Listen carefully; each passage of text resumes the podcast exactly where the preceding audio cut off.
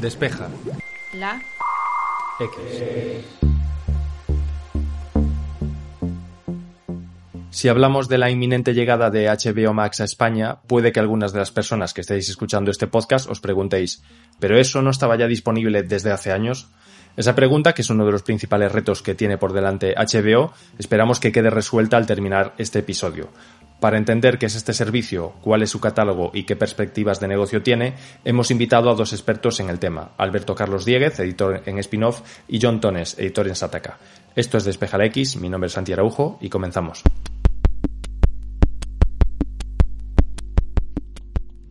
Todavía no sabemos la fecha exacta de la llegada de HBO Max a España, pero sí sabemos que es cuestión de semanas. Tone se atreve a hacer algunas conjeturas, gracias a lo que ya sabemos de este servicio en otros territorios. HBO Max se acerca cada vez más a España y el último paso se dio esta misma semana, con el anuncio de que aterrizará tanto en España como en países nórdicos en otoño de 2021, lo que quiere decir estrictamente que en algún momento entre finales de septiembre y finales de diciembre pues llegará. También llegarían esas fechas a, los países nórdicos, como hemos dicho, y posiblemente ya en 2022 llegará al resto de Europa, Portugal, Europa Central y Europa Oriental. Lo anunció Priya Dogra, presidenta de Warner Media para Europa, Oriente Medio, África y Asia, salvo China, y Cristina Sulebach, directora general de HBO Max MA, en el contexto de unas charlas celebradas en el evento dedicado a televisión Series Media. De momento no tenemos más datos, ni precio, ni fecha exacta, ni plataformas en las que se va a poder ver en España. Podemos, no obstante, hacer algunas conjeturas acerca de lo que ya sabemos de HBO Max en otros países.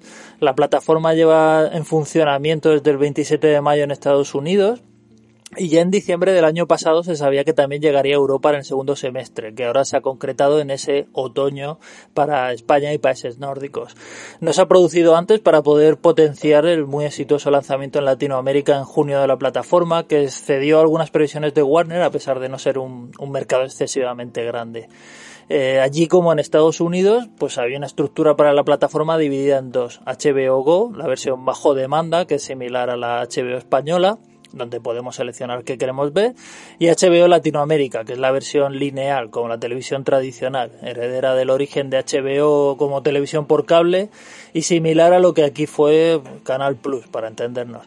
En este contexto, HBO Go desaparece y es sustituida por HBO Max, que es algo que sabemos que también pasará en España. Desaparecerá la HBO que conocemos y es sustituida, app incluida, por HBO Max. No convivirán dos plataformas de HBO en España.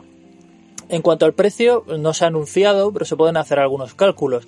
En Estados Unidos, HBO Max no ha incrementado su precio con respecto a los dos servicios que tienen allí, lineal y bajo demanda, por unos 12 euros al cambio al mes. En España, como digo, solo tenemos bajo demanda y cuesta 8,99 euros como servicio independiente o incluido en el pack de Vodafone. Posiblemente no suba de ahí el precio del servicio, sobre todo porque ya subió hace poco, hasta finales de 2019 HBO España costaba 7,99 euros y aunque Warner podría decidir subir para acercar el servicio a la tarifa estadounidense, es probable que aproveche, como hizo allí, para publicitar que HBO Max tiene más contenidos y una mejora en la calidad del servicio sin subir el precio. Como decíamos al principio del episodio, uno de los principales retos que HBO tiene por delante es conseguir que los usuarios no se confundan y entiendan en qué se diferencia HBO Max del servicio que ya conocemos actualmente. Bien, lo primero de todo es ver un poco exactamente qué es HBO Max. Eh, más que nada porque en otros países ya se ha dado cierta confusión. Mismamente en Estados Unidos uno puede ser cliente solo de HBO y su paquete de canales, Cinemax por ejemplo, además de otros servicios como HBO Go y HBO Now. HBO Max no es sustituto de HBO como canal, pero sí que usa esa marca de prestigio para aglutinar todo el mercado D2C directo al consumidor de Warner Media. Es decir, el contenido de canales como CW, Cartoon Network, TNT TBS, HBO, eh, el catálogo de, de Warner Bros., eh, etcétera. No voy a parar mucho aquí porque ya se adentrará Tones en ello. Aquí en España, HBO Max sí que sustituye a HBO España, al igual que lo hará en los países nórdicos que tienen HBO Nordic. Y lo ha hecho con HBO Go en los países de Latinoamérica, en donde ya han podido disfrutar desde junio del servicio este. Es curioso porque en los comentarios en spin-off eh, nos decían que qué raro que primero hayan sido ellos antes que en Europa, pero es algo que tiene muchísimo sentido, porque por un lado el mercado latinoamericano es relativamente homogéneo, por el otro HBO lleva con presencia en toda esa región, por así decirlo, durante 30 años. Tienen ahí una infraestructura muy madurada y bastante trabajada. Em, todavía es algo temprano para saber la recepción que han tenido en Latinoamérica, ya que ha sido justo cuando finaliza el segundo trimestre, por lo que tendremos que esperar al informe del Q3 del tercer trimestre, que se hará el próximo octubre, para ver cuánto ha funcionado. Y aún así tendríamos que cogerlos un poco con pinzas, porque por lo menos en Estados Unidos, Warner Media maquilla las cifras, juntando eh, lo que los suscriptores de HBO con los de HBO Max. Como referencia, las cifras del segundo trimestre fueron de 67 millones de clientes en todo el mundo, que serían 47 en Estados Unidos y 20 en el resto del mundo. La predicción de AT&T para ese momento era llegar a los 70-73 millones para finales de 2021. Suponemos que contando ya con la nueva expansión de este otoño, ya que estaba en los planes de la compañía desde inicios de año. Volviendo a nuestro país, en algún momento de este próximo otoño HBO España da el paso a HBO Max y si bien desde Warner no han dado detalles concretos sobre cómo será la transición, sí que por ejemplo el proceso eh, dicen que será más o menos automático para los clientes, mm, no sabemos si se mantendrán precios, si habrá descuentos para clientes veteranos. Lo que se espera es un cambio completo de la aplicación, que es probablemente la aplicación de HBO España es de las más denostadas de todo el panorama de streaming en España. Em, a, nadie nos gusta, en definitiva. Este cambio por una plataforma completamente nueva nos va a traer también contenido en 4K, que hasta ahora teníamos un 1080 bastante precario. Además, eh, cosas tan básicas como los perfiles, que tendremos 5, y dispositivos simultáneos que se pueden usar hasta en 3 a la vez que eran una de las asignaturas pendientes que tenía la plataforma. Luego, en cuanto a dispositivos, pues ya os podéis imaginar, eh, los Android, eh, Android TV, Chromebooks, Chromecast, iPad, iPhones, las, eh, los sistemas PlayStation, las consolas, los Smart TV, que bueno, como siempre, algunos modelos, los más nuevos, ¿no? Que, que también nos comentaban también en spin-off que tenían algún problema con algunos dispositivos, que es uno de los grandes caballos de batalla de todos los, de todas las plataformas, ¿no? Este, que enseguida caducan, que enseguida eh, ya dejan de desarrollar para, para lo que ellos consideran softwares obsoletos y, y bueno, es casi tradición. En definitiva, eh, la llegada de, de HBO Max eh, nos va a presentar todo un mundo nuevo, una expansión a lo que ya conocemos como HBO España. La mayoría de los que estáis escuchando este podcast seguramente estabais esperando por este momento, es decir, saber qué cantidad y tipo de contenido nos vamos a encontrar en HBO Max. El catálogo de HBO Max es muy similar al de HBO. Se nutre principalmente de los canales de entretenimiento de Warner Media. Es decir, aparte de las series clásicas de HBO, que eso no va a desaparecer, pues Los Sopranos, Juego de Tronos, The Wire, es decir, la HBO de toda la vida, pues tenemos Cartoon Network, que ya en buena medida alimenta el apartado infantil y juvenil de HBO. Y ojo, también el de animación para adultos, con el ala para mayores de 18 años de Cartoon Network, Adult Swing, que hace que HBO sea ahora mismo la elección más potente si te interesa la animación para adultos, con series como Ricky Morty, Robot Chicken, Metalocalypse, Primal y muchísimas otras. Bueno, estábamos enumerando canales, pues Cartoon Network, Adult Swing, TBS, que es propiedad de Turner y en Estados Unidos se emite deporte y cine clásico, es decir, que aquí por cuestiones de derechos posiblemente no, no llegue demasiado. Está TNT, que tiene su propia versión española y ha producido series como Bota Juan. En cambio, series producidas por TNT en Estados Unidos, como El Alienista o Snowpiercer, han llegado aquí por Netflix, así que no se sabe muy bien si afectará a HBO Max España la presencia de TNT como parte del catálogo. Algo similar ocurre con CW, dirigida al público juvenil y que aglutina un montón de series de superhéroes DC, por ejemplo que sí que llegan a HBO España, como The Flash, Supergirl, Batwoman y muchas otras. CW siempre ha tenido una distribución muy dispersa en España, por ejemplo, una de sus series abanderadas, eh, Riverdale, ahora mismo se reparte entre Movistar y Netflix, pero el grueso de los superhéroes DC que hace el canal sí que ha ido tradicionalmente a HBO, que tiene estos personajes como una baza importante para los fans de los superhéroes. Y luego hay productoras de cine como New Line Cinema o la propia Warner, cuyos catálogos están un poco dispersos por distintas plataformas, como es habitual en las distribuidoras de cine. Aunque las cosas recientes de Warner, por ejemplo, suelen acabar en HBO. A todo ello se asoman un par de cosas extras. Una de ellas es DC Universe, es un canal temático de héroes DC que nació con la intención de dar cabida a todos los productos del universo DC, en tiempos en los que el estreno de la primera versión de Liga de la Justicia hacía pensar que Warner eh, podía crear un universo de películas interconectadas al estilo Marvel. Esa intención acabó desapareciendo en enero de 2021, en tiempo récord, con apenas dos años y pico de vida para la plataforma, y DC Universe se transformó en DC Universe Infinite, que ahora es una plataforma de cómics digitales bajo suscripción parte del contenido original producido por esta primitiva DC Universe, como Titanes, está en otras plataformas como Netflix en España, parte como Doom Patrol o Stargirl está actualmente en HBO, y finalmente parte como la cancelada Swamp Thing, la tercera temporada de Young Justice o la esperadísima y aclamada serie de animación para adultos Harley Quinn, pues todas estas no se pueden ver en España de momento y es razonable pensar que aterrizarán por aquí con HBO Max. También conviene tener en cuenta que AT&T, compañía de telecomunicaciones estadounidense dueña de Warner, se ha fusionado con Discovery Inc., lo que implica que HBO Max podría recibir una buena parte de material de la recién nacida Discovery Plus, así como de canales de noticias y realities como CNN, Food Network, Animal Planet o obviamente Discovery Channel. Se rumorea que AT&T ansiosa por plantar cara en la guerra del streaming a los dos gigantes, Netflix y Disney Plus, podrían comprar nuevos conglomerados del entretenimiento con el fin de seguir engordando su fondo de catálogo. Desde hace años se habla eh, de que tiene Universal en el punto de mira, rumores que se han acentuado con los decepcionantes resultados del canal de streaming de Universal, Peacock.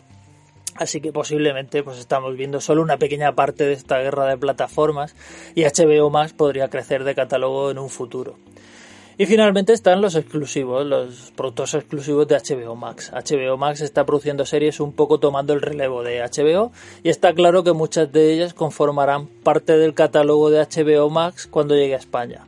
Received by Wolfers, The Flight Attendant, Love Life, Generation son producciones exclusivas de HBO Max que ya están en HBO España y Gossip Girl, Made for Love, Hacks, The Prince, las series producidas por Barrio Sésamo o con los personajes de animación clásicos de Warner, posiblemente lo estén próximamente en HBO en el tiempo que le queda de vida o una vez ya en HBO Max. No sería extrañar que desembarcaran estas series a la vez que la nueva plataforma para aprovechar el tiro. Solo hay una excepción a todos estos originales de HBO Max en España, que es la serie de animación para adultos Close Enough, que ha ido a Netflix España, lo cual demuestra que no hay nada absolutamente garantizado en términos de catálogo. Llegados a este punto vamos a hacer una pequeña pausa para recomendar otro podcast de la casa. Se trata de Loop Infinito, un podcast de Apple Esfera conducido por Javier Lacorte y que se publica de lunes a viernes. En él analizamos toda la actualidad de Apple y de su competencia. Por ejemplo, un episodio de esta semana está centrado en cómo la pandemia y el teletrabajo forzoso han ocasionado que parte de la plantilla de Apple utilizase Slack como herramienta de comunicación interna. Recuerda que podrás encontrar Loop Infinito en tu plataforma de podcast habitual y a continuación podrás escuchar un fragmento.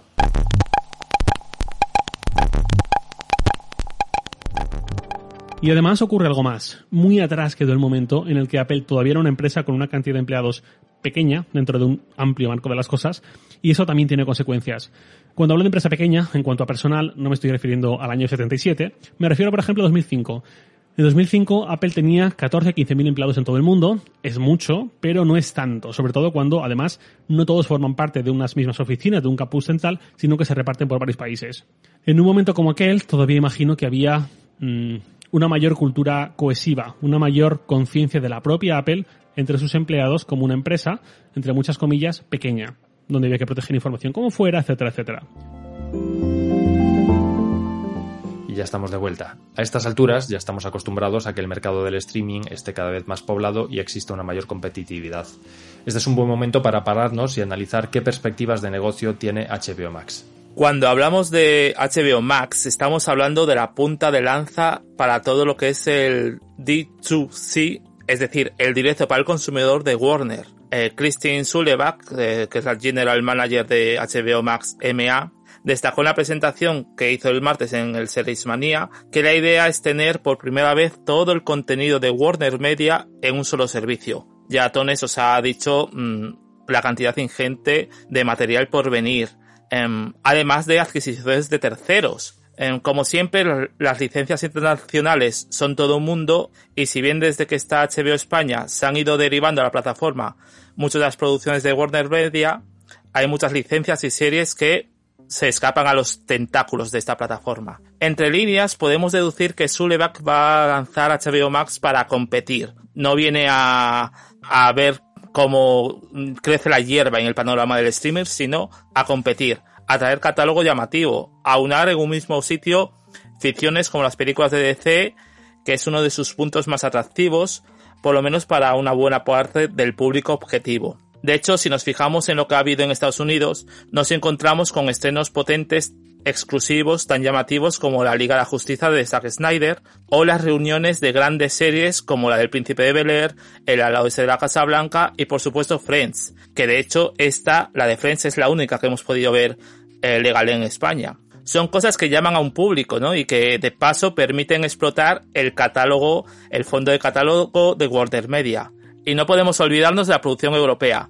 HBO lleva ya un par de años con producciones propias, eh, propias españolas, me refiero. Y eso no va a cambiar en el futuro con los Max Originals, como por ejemplo García, la adaptación del cómic de Santiago García. Y luego tenemos temas de fondo de catálogo que por alguna razón infravaloramos por esa adicción que tenemos a todo lo nuevo, ¿no? Hay contenido que sigue funcionando.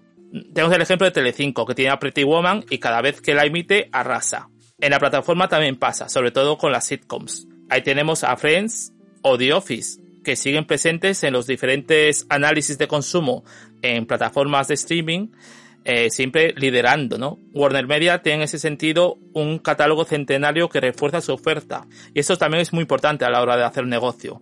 Sobre perspectivas de negocio mm, de futuro, estamos en un momento extraño porque, como ha dicho Tones, el pasado mayo AT&T anunció que extendía de la compañía Warner Media para la fusión con Discovery el objetivo es crear una nueva macro gigante del entretenimiento que mantenga sus grandes plataformas, Discovery Plus y HBO Max. Este movimiento empresarial ya de por sí cambiaría el panorama a nivel global, pero hasta que todo esto se materialice y sepamos si va a haber cambios en las estrategias de sus plataformas, es algo delicado hablar de un futuro a medio plazo. Quizás todavía es pronto para saber si ha sido una buena idea apostar por el estreno simultáneo, una decisión que se encontró y se sigue encontrando con muchas voces importantes del sector en contra. Uno de los grandes puntos de venta, por así decirlo, que, tenía HBO, Max, pues era uno que posiblemente no llegaremos a ver en España. Se trata del estreno simultáneo de películas en salas de cine y en HBO Max. Esto es algo que se ha hecho solo en Estados Unidos y que en el resto del mundo no se ha aplicado y se han respetado las ventanas habituales de exhibición. Por ejemplo, Wonder Woman 1984, la primera película con la que se experimentó este modelo antes de que Warner anunciara que iban a hacerlo con absolutamente todos sus estrenos de 2021, aún no ha llegado a España a, plataformas de streaming fuera de Movistar Plus, como suele ser habitual. Lo mismo pasa con Godzilla vs. Kong o Mortal Kombat más, más recientes en el tiempo. Aún no está claro qué beneficios exactamente ha reportado esta decisión a Warner, del mismo modo que no está del todo claro si ha acabado resultando positiva para Disney Plus la decisión de estrenar películas como Cruella, Jungle Cruise o Viuda Negra simultáneamente en salas y en la plataforma bajo un precio premium. Hay quien dice que el motivo de los recientes fracasos en taquilla de estrenos de Warner como El Escuadrón Suicida o sobre todo Reminiscencia, el debut como director, como directora de Lisa Joy, co-creadora de Westworld, que ha batido récords a la baja en su primer fin de semana, pues hay quien dice que estos fracasos de Warner vienen de que el sistema, este sistema de estrenos simultáneos no funciona. En un momento delicado en Estados Unidos, porque aún la economía y el ocio no han terminado de despegar después de la pandemia, parece razonable pensar que si alguien tiene la posibilidad de ver una película de Hugh Jackman que no promete un espectáculo muy atronador por el mismo precio y en su casa, es posible que decida quedarse sin ir al cine. El caso de Suicide Squad es más peculiar porque es una, es una película de superhéroes, es decir, que garantiza espectáculo y a diferencia de Reminiscencia, la película de James Gunn sí que tuvo muy buenas críticas, así que el auténtico motivo de su fracaso eh, pues queda un poco en el aire. Y por otra parte está el rechazo de la industria del cine en distintos puntos de la cadena de producción que, ha manifestado la, industria de forma muy activa. Desde el primer momento, eh, cineastas como Christopher Nolan expresaron su disgusto ante esta decisión aparentemente unilateral de Warner, pero últimamente se han sumado otras voces. Eh, la más publicitada y conflictiva ha sido la de Scarlett Johansson, eh, enfrentada a Disney con una demanda afirmando que la exhibición en la plataforma, Disney Plus, ha afectado a sus ingresos, que en buena parte proceden de la taquilla de cine y de este modo pues otros creadores y exhibidores han manifestado su disconformidad con la idea de Warner. Lo ha hecho Patty Jenkins, la directora de Wonder Woman 1984, y lo ha hecho Denis Villeneuve, director de la inminente Dune, y que ha dicho que ver Dune en tu televisión en casa es como hacer esquí acuático en una bañera, que por otra parte pues yo no sé Villeneuve a lo que dedica su tiempo libre, pero como concepto pues, a mí me parece un planazo. Finalmente, Warner ha anunciado que las películas volverán a ser exhibidas con las ventanas habituales en 2021, eso sí, un poco más breves, 45 días, la mitad de lo que era costumbre antes de este terremoto para la exhibición que ha sido la pandemia. En cuanto a España, quedan dos películas gordas de Warner por estrenar de aquí a fin de año. Una de ellas es Dune, que se estrena ya, así que no le afecta la llegada de HBO Max a España y que además llega a España una semana antes de su estreno en Estados Unidos. Se dice que para darle un respiro a su exhibición en salas antes de que comiencen las inevitables descargas no autorizadas que se desencadenan cuando una película aterriza en streaming. Y luego está Matrix Resurrections, que se estrena el 17 de diciembre, es decir, una fecha en la que con toda seguridad ya tendremos HBO Max en España. Aquí sí que la duda está en el aire. Si Warner decidirá estrenarla previamente en salas y luego llevarla a la plataforma en 2022 o lo hará simultáneamente. Nuestra apuesta es que lo harán eh, primero en salas y luego en la plataforma y respetarán las ventanas de exhibición tradicionales en España, como han hecho pues todo el año. La pregunta es si esta estrategia ha beneficiado a Warner todo lo que ya pensaba. HBO y HBO Max superaron los 47 millones de suscriptores en el segundo trimestre del año, como ha dicho eh, Alberto, el último del que tenemos cifras, es decir, una subida con respecto al primer trimestre de casi 3 millones de suscriptores. Es una cantidad muy considerable y que posiblemente ha seguido subiendo durante el resto del año si compensa el tira y afloja con artistas y exhibidores que Warner ha vivido durante todo 2021 es algo que está por ver, pero desde luego está claro que por encima de su catálogo y de otras consideraciones, el primer año de vida de HBO Max queda indiscutiblemente unido para la posteridad a esta decisión de Warner que ya tiene los días contados. Ahora que se acerca la llegada de HBO Max, muchos nos preguntamos qué hueco queda o qué hueco conseguirá hacerse esta plataforma.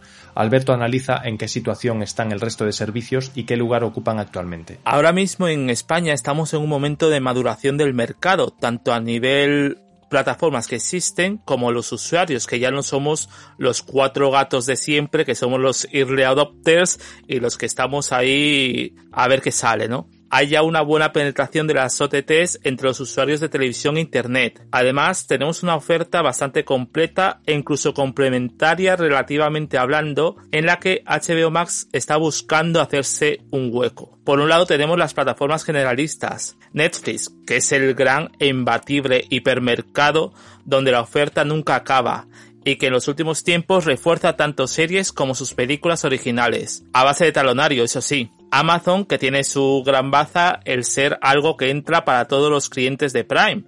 Eh, Prime Video eh, tiene una gran oferta de contenidos de terceros y con sus originales prima más casi la ambición, ahí tenemos las futuras Señor de los Anillos o La Rueda del Tiempo, que el ser churrería. Por otro lado tenemos al Filming, que se ha quedado como casa para lo independiente barra europeo y para el cine clásico, y que empieza a hacer sus pinitos como distribuidora.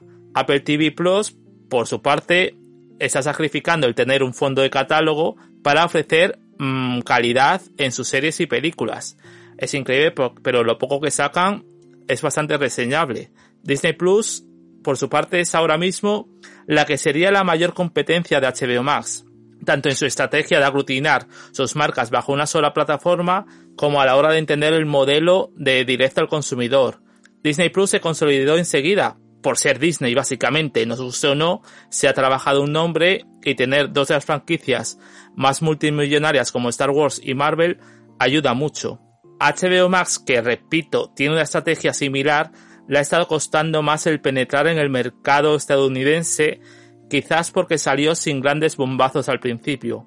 En España creo que hay bastante expectación, ya de por sí cuenta con un terreno que ha, abonado HBO España, cuyos clientes van a tener una multiplicación de contenido y, y un aumento de calidad bastante importante, de calidad técnica, me refiero. Por otro lado, tendremos que ver, mm, tengo bastante curiosidad de hecho, ver cómo se comporta HBO Max cuando llegue Sky Showtime, que será la tercera en discordia en esa liga de plataformas que aglutinan contenidos de las mayors, ¿no? Em, y que llegará el año que viene. Todo esto, si nosotros como espectadores y usuarios potenciales de estas plataformas no nos cansamos de tanta suscripción, yo la verdad reconozco que tengo bastante ganas de catar HBO Max, ¿no? Creo que, que su aterrizaje va va a cambiar bastante la conversación en torno al consumo del streaming en España. Así que veremos si, si es el momento y, y si está este mercado lo suficientemente maduro para admitir tanta plataforma.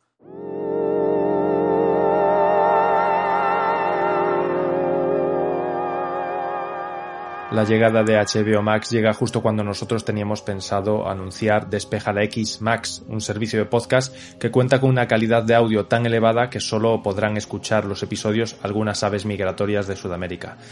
Mientras preparamos el lanzamiento oficial, aprovecharemos para ir organizando el episodio de la semana que viene en el que contaremos con un nuevo tema y nuevos invitados. Queremos dar las gracias a todos los que nos dejáis comentarios tanto en iBox como en iTunes como en las redes sociales. Desde aquí os deseamos que paséis una feliz semana y hasta el jueves que viene.